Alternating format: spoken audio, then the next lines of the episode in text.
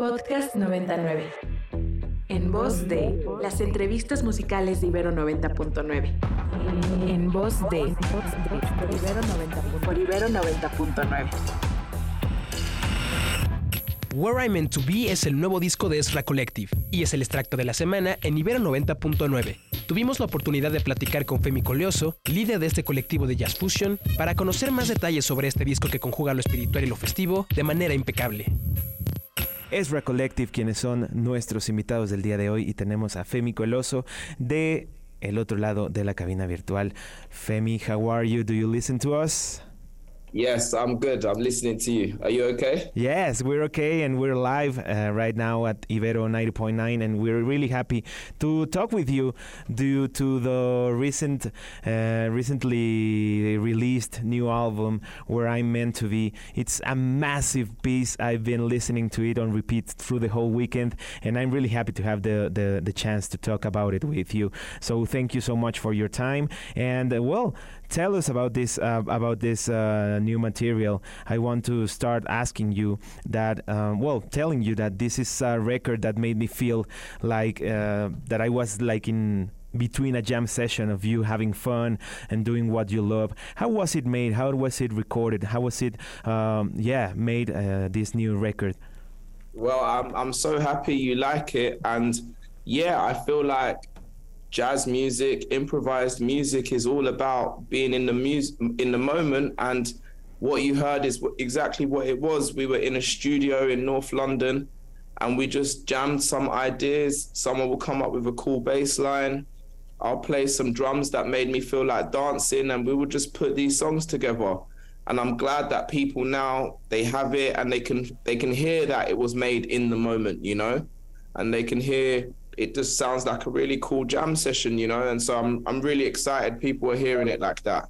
Yes, it feels like that, and it makes me also wonder uh, when did you started recording, and what was the main idea or the first uh, thing that you wanted to get through that uh, sessions in the studio? Yeah, I mean the the recording started in in 2020 and it was we weren't in the studio for that long. It was probably two weeks of in the studio to make the whole record. But i think for us as a band we really wanted to sound honest where we are in our lives you know. 2020 was of course the lockdown. So it wasn't the the most exciting period. We weren't traveling and things like that. We weren't touring. We weren't gigging. But we wanted to sound like we were so grateful to be with each other so grateful to be making music and I wanted that to come across in the music. You know, I want people to smile and feel happy when they hear a lot of those songs. So that was that was the feeling behind it, and you know, we wanted to, you know, demonstrate what we love in so many different ways. Whether it's the places in the world that we love, and we wanted the music to sound like different places. Or whether it's the types of music that we love, and we wanted the music to sound like the different influences that we have over our music. So, you know, that's what we just wanted to come across as just being honest, really, with our art. And I can imagine that the um, this album title, uh, "Where I'm Meant to Be," it's kind of the same, right? Or where are you at that feels so right? yeah, man, definitely. I just I always think like where I'm meant to be can mean two things.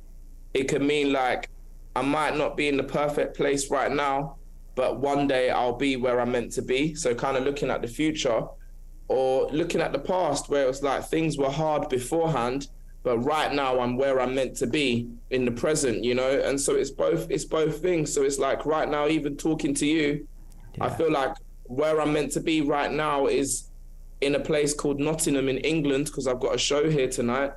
But maybe in the future, I'm meant to be in Mexico City, and I look forward to being there. Do you know what I mean? Yes, I totally get it, and we hope the same. we want to have you here, guys. Um, yeah, I want to go. Let me do a quick translation for our, our Spanish speaking audience, okay? Please do. Won't be long. Uh, estamos platicando con Femi, quien es baterista y líder de Ezra Collective, quienes recién estrenaron este viernes Where I'm Meant to Be, su nuevo récord, su nuevo disco, perdón, su nuevo disco, en el cual, eh, pues justo le decía, lo escuché sin parar este fin de semana y lo encontré, me, me, sentía sentado en la mitad de ellos en una sesión de jam en un estudio y le decía, ¿cómo fue grabado? Y me dice, exactamente así, fue justo eso. Fueron aproximadamente dos semanas en un estudio en Londres eh, con eh, sus compañeros, grabando, tocando, y de esa manera fue que se gestó este disco que empezó o que se grabó en el 2020 y es ahora en el 2022 que sale. Y le preguntaba también pues justamente, ¿no? Cómo, cómo fue la grabación y que fue muy un momento difícil durante la pandemia con la con el cierre de todo, no estaban tocando, no estaban haciendo shows ni, ni, ni nada por el estilo, pero sí podían hacer música y sentían que era el momento correcto y justo de ahí se desprende el nombre del disco Where I'm Meant to Be o donde debo estar o donde debería estar también eh, eh, se puede tomar y justamente decía es tiene esas dos connotaciones el título una de, el, del presente de que estoy en el lugar correcto ahora mismo o puede interpretarse también como de que quizá en este momento no estoy en el lugar correcto pero eventualmente lo voy a estar sin embargo Femi eh, él siente que este es el momento correcto que, que él vive en el presente que está agradecido por supuesto de estar platicando conmigo. Ahorita está en Nottingham donde tienen un show esta noche. Entonces él siente que está en el lugar correcto y eso es lo que querían compartir a través de este disco. Thank you, Femi. So, I love the quote about not playing just like the Americans. Who said this in, in the record? Um, that was from Tony Allen, who was wow. Fela Kuti's drummer. That was a conversation that we had but very blessed that the conversation was recorded because it was for the radio, much like we're talking right now. And that's how he said, you know, I want to play jazz my way, not like the Americans. Yeah, I, I love that quote because uh, it made me, it makes me think about the way jazz has grown over the years. Fusion of this rhythm has made it bigger and, and worldwide music. So, what do you think of those uh, purists, so to say, of jazz that think it has to be played the American way? Yeah, I, I think that if you look at the history of jazz, it's the the the main you know innovators of jazz music were always mixing music from different place to jazz. If you look at dizzy gillespie mixing afro-cuban music with his big band swing that's how he got his sound. And if you look at the classical musical influence on miles davis that was his sound. And even the disco and electronic and funk influence on herbie hancock. I think there's a place for purists because i think there's a place to preserve history. And, you know, you will never learn if there aren't people like that in the world. They're the kinds of people that should work in libraries or museums because they preserve history very well. But I think the studio is for innovators because that music has already come and gone. And we need people in the studio that are going to bring something new to the table. So, you know, my attitude towards jazz purists is I just try and learn from what they know about the history. But when I listen to dra- jazz greats, and I hear the way they innovate it, that's how I'm trying to be, you know? and you're making it, bro. You're making it. you're making Thank it great. You, yeah. And well, also, um, uh, I want to talk about the collaborations in this in this mm. new record. Sampa, uh, Koji, Emily Sandé. Now, how did the, did you pick them to be on where I'm meant to be? Yeah, I picked them. Yeah, yeah, yeah, yeah. No, no, no. They're they're they're all friends of mine. They all I've got all of their numbers, and it was a kind of thing where it's like you know, we we I'll be writing and making songs and thinking about certain people, and you know, I write a song with my boys, and it's got the sound of like Southern Africa, but it's got some jazz influence in it, but also I can hear some Lauren Hill influence in it, and then I'm thinking about you know who who has all of those elements in their music, and Sampa the Great is all of those things in my you know in my opinion I agree. And you know, you send her the track and she was vibing and loved it. And that's how that came about. And similarly, with like Love in Outer Space with Neo, you know, I just wanted someone with the most authentically beautiful voice, but a unique voice. And that would do justice to such a beautiful song. And and she she is all of those things, you know. Yeah. Similar with Koji and the same with Emily. They're just I think for me, it's almost like adding another layer on the song where sometimes you might add a synthesizer, you might add percussion, or you might add, you know, a trombone. You might add a beautiful voice, and you just got to find someone that has that instrument, and that's what Emily Sunday is to us. And I'm glad that it worked, you know. Yeah. I, I agree with everything you said. They are uh, really uh, um, a, a, cherry on top of this uh, great album. So, uh, also, uh, I I found this quote on um, the the TJ uh, the TJ words um, words by TJ sorry um, Mm. that, that it says it's not just notes put together it's a power to change people. That's brutal and that's lovely. And I think uh, that's like a commitment for you as an art as, as an artist. So how do you feel about having this power uh, uh, through music? Yeah, it's a great honor. That's why when we play live on stage, we give it our all, you know? Because at the end of the day, music is powerful. It can change the trajectories of someone's entire year, good gig. So, you know, I, I take it very seriously, but I also love to try and encourage people that we all have that power in music. The moment you decide to pick up an in- instrument, that power is within you to, to, to help people move to a different place from where they are currently. So yeah, but it's it's something that I'm very very grateful for, and every single time I play on stage, I hope it comes across that I'm grateful to be there. And I want to ask you, do you remember what was that first time that some live show or, or live uh, live artist or music, musician changed your life and, and made you want to do what you do now? Yeah, I guess the first time would have to be when I saw my cousin playing the drums at church, and it moved me to the point where I wanted to be just like him. And then later on in life, when I watched Jay Z and Kanye West in London, watched The Throne, it was the first arena show I'd ever seen. And I spent, you know, an hour and a half jumping and sweating and bouncing around. And I remembered leaving thinking to myself, I want to be able to do that for people one day. And No- so between those two moments, the rest is kind of history. and and it's uh, it's beautiful because I think those two moments, uh, particularly.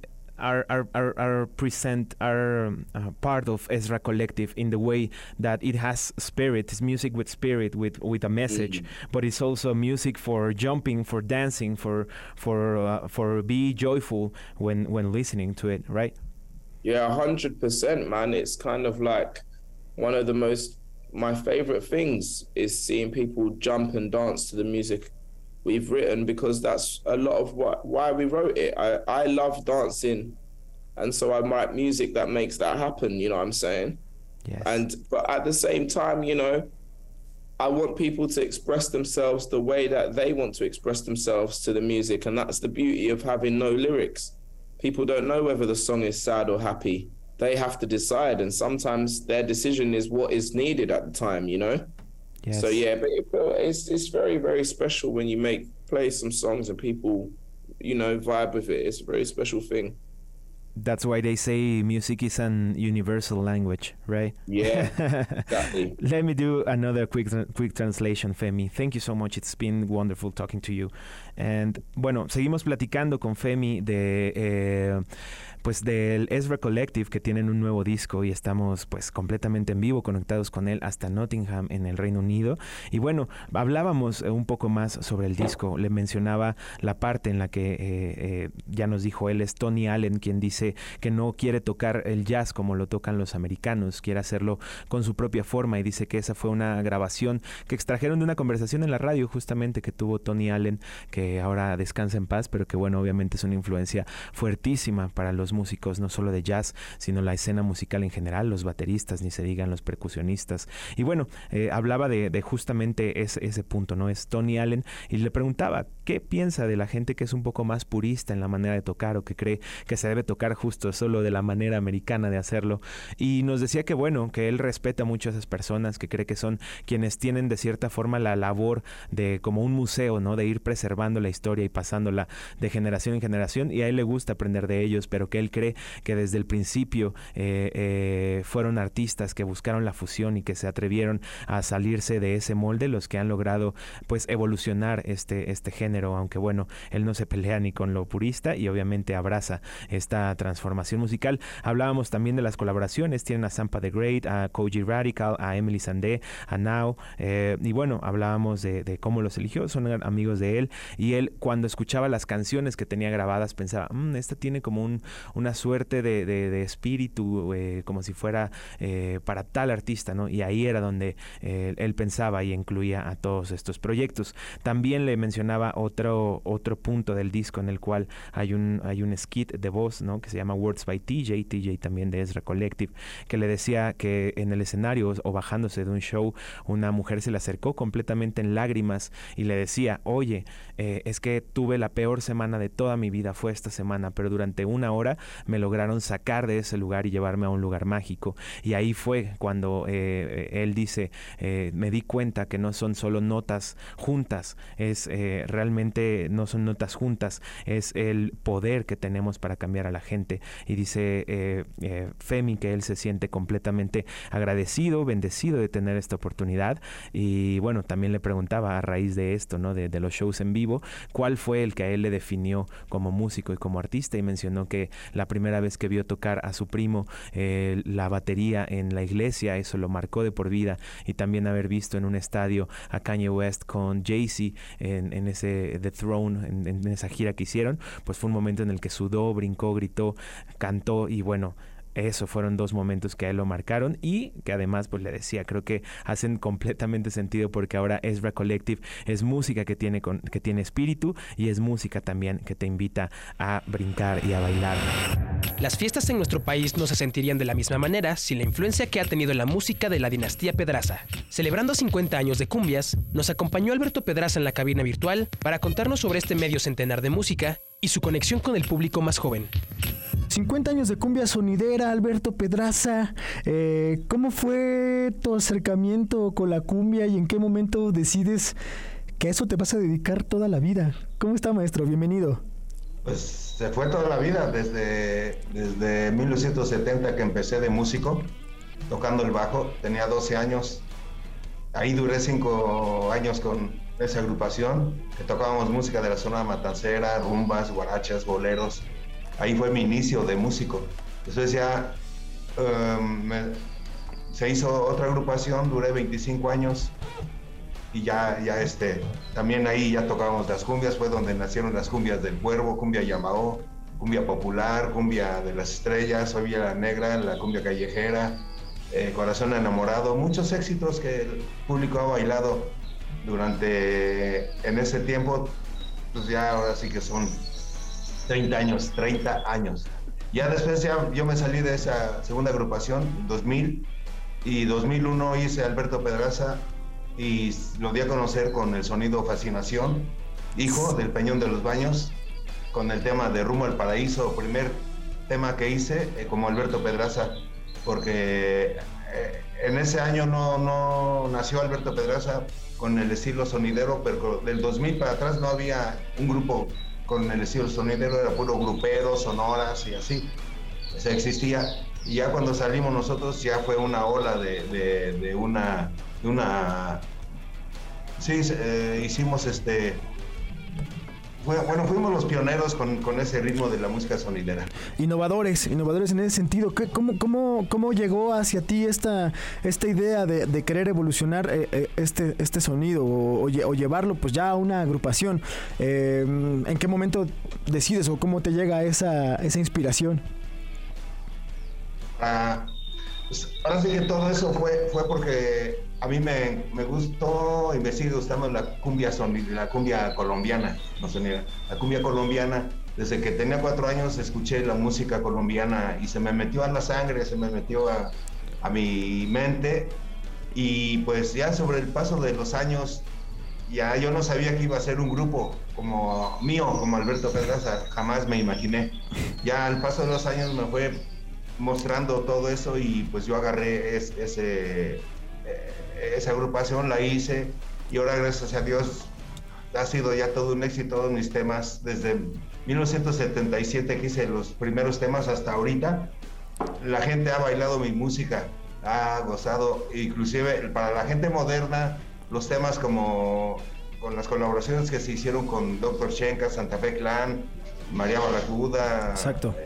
Big Javi, todos ellos, pues en realidad son temas nuevos para la gente joven, la gente moderna de hoy en estos días, porque antes no conocía mis temas, los escuchaba pero no sabía de quién eran, entonces ahora ya, ya la gente ya me ubica, la gente joven, porque se hizo una mezcla con, con el rap, con el ska, con el rock urbano, y, sinceramente es un un este un proyecto nuevo para nuestra gente nueva. Eso me llama mucho la atención, Alberto. Eh, ¿Cómo antes existía esta pues de alguna forma esta segregación por gustos musicales, ¿no? Los rockeros oían rock, los disqueros oían disco. Ahora estamos en una época donde los rockeros, los punks y demás ya no nos aguantamos las ganas de guarachar, ya no nos aguantamos las ganas de bailarnos una cumbiesota. Y bueno, por ahí eh, tu colaboración con los Son Rompepera, que retoman esta canción de tu hermano Cecilio, eh, Cecilio Pedraz, el, el pájaro sensontle,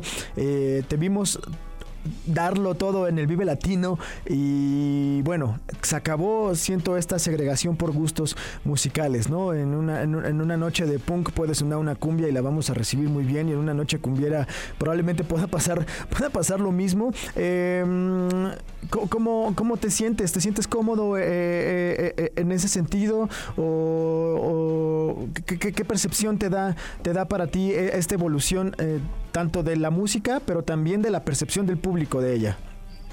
Pues sinceramente, eh, a mí me da mucha alegría que el público joven, esas evoluciones nuevas que han surgido, pues conozca ya mi música a nivel colaborantes, porque pues e-, era lo que se necesitaba hacer para que el público joven viera quién es Alberto Pedraza, los temas clásicos renovados ahora con ese estilo del rap, del ska, sinceramente eh, es un gusto muy bonito para nuestra juventud. Tú lo acabas de decir, del Vive Latino, pues fuimos dos veces, fuimos un, el primer día con Santa Fe Clan, cuando me presentó, dice, ahora con ustedes, el maestro Alberto Pedraza, toda la juventud gritando, ¿eh?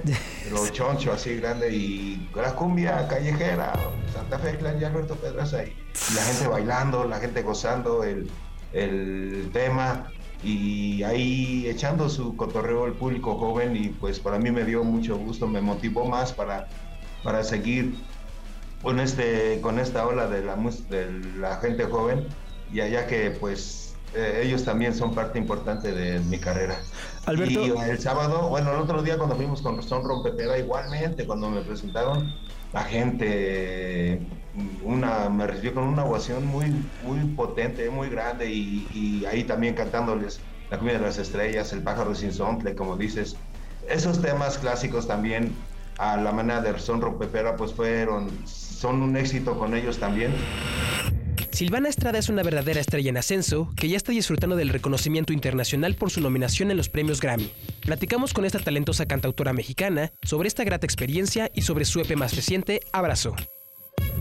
Mira, Abrazo es un justo un EP, ¿no? Un, disco de, corta duración compuesto por cuatro canciones. Dos de esas canciones, que son Brindo y Se me ocurre, las hice justo en la época en la que estaba escribiendo las canciones de Marchita. Entonces, cuando entré a grabar Marchita, pues también grabé estas. Claro que cuando salió Marchita, o sea, el disco de Marchita también ha sido muy loco porque es como que Marchita decide todo ella sola, qué canciones sí, cuáles no, cuándo sale, cuándo no sale, ¿no?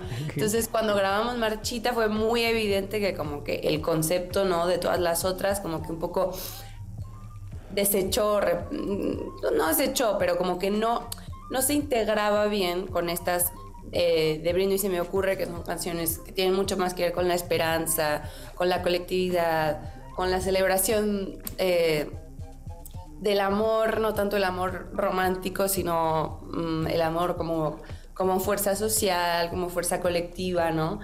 Y, y Marchita es todo sobre el desamor, el desamor romántico, ¿no?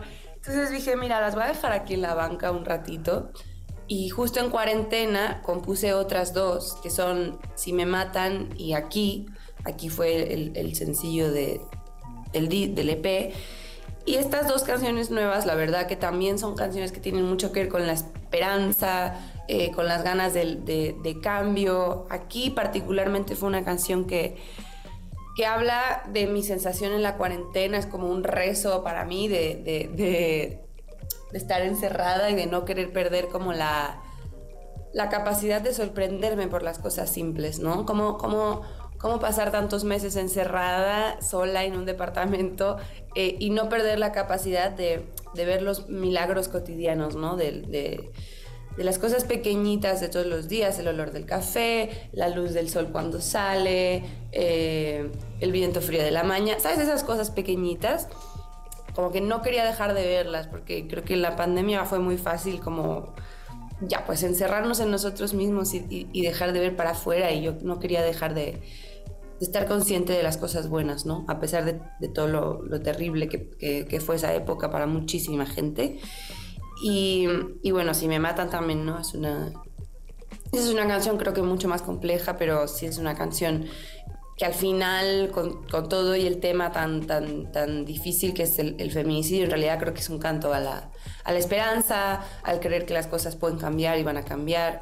Entonces este EP lo decidí por fin sacar este año y unifiqué esas canciones que tenía en la banca y estas que escribí en la cuarentena porque creo que todas corresponden como a esa colectividad, a esa alegría, a la esperanza, a las ganas de que las cosas cambien, ¿no? Y pues eso es abrazo, básicamente. Después de un, de, un trabajo que justo maneja temas como el desamor, eh, Marchita, qué mejor que un abrazo, ¿no? Para decirnos, pero todavía está esta esperanza, todavía pueden suceder cosas buenas y qué bueno que decidiste entonces sí, sí liberarlo y no esperar mucho más para regalarnos estas canciones que por acá pues nos encantaron, ¿no? Muy fans de tu trabajo, por cierto. Em, y además, esto que nos comentas de Marchita eh, viene con más premios, con más sorpresas. Tienes ahí unas nominaciones al, Grammy, a los Latin Grammy, que van a suceder ya muy pronto, 17 de noviembre en Las Vegas. ¿Cómo te sentiste eh, al momento de, recibir estas nominaciones? Ay, al momento rarísimo, porque estaba intentando llegar a Los Ángeles y estaba en un vuelo de esos que se retrasan eh, mil horas y bueno, yo estaba harta, así pasé la noche en, en un sillón del aeropuerto en Dallas yo ni me acordaba que iban a ser los, los Grammys, o sea, las nominaciones. Y cuando por fin logré subirme al avión a Los Ángeles, eh, tipo cinco minutos antes de que despegara y que me quedara sin internet, un amigo me dijo, felicidades por tus dos nominaciones a los Grammys. Y yo, ¿qué? Eh, y me dijo, sí, mejor nuevo artista y mejor álbum cantautor. Y en ese instante despegó el avión y estuve tres horas sin comunicación con el mundo. no, pude como, como decirle a nadie, ni, ni hablarle a mi mamá o a mi papá. Fue así bastante... En realidad fue una sensación bastante extraña, pero bueno, también estuvo bien porque me dio tiempo como de escribir y tener como una visión más sensata antes de la celebración, tener una visión un poco más serena de lo que estaba pasando, porque es fuerte. Eh, lo de los Grammys y es un montón, es un, es un rollo, la verdad, ¿no? O sea, es una... Eh, se da mucho gusto que te nominen y es un, creo que es un reconocimiento muy bonito porque como que te marca el camino, te dice, hey, sobre todo para los artistas independientes, ¿no? Es como, hey, vas bien, tú puedes, ¿no? Pero al mismo tiempo, pues sí, es un, es un, son muchas pequeñas presiones, ¿no? Es como el premio, el vestido, eh, qué te vas a poner, eh, todo lo que vi, la semana antes que hay que ir a Las Vegas y las entrevistas y la cena con no sé quién y el, yo lo estoy viendo ahora, nunca he ido a los Grammys y ahora estoy viendo como las hojas de trabajo de día por día y digo, pero wow, o sea, es como fuerte, es como, como una gira pero por 15, ¿no? Escucha lo mejor de nuestros contenidos los sábados en punto de las 2 de la tarde por Ibero 90.9. Para más contenido como este, visita ibero99.fm. Visita ibero99.fm. Descarga nuestra aplicación disponible para Android e iOS o busca en voz en plataformas digitales. O busca en voz en plataformas digitales.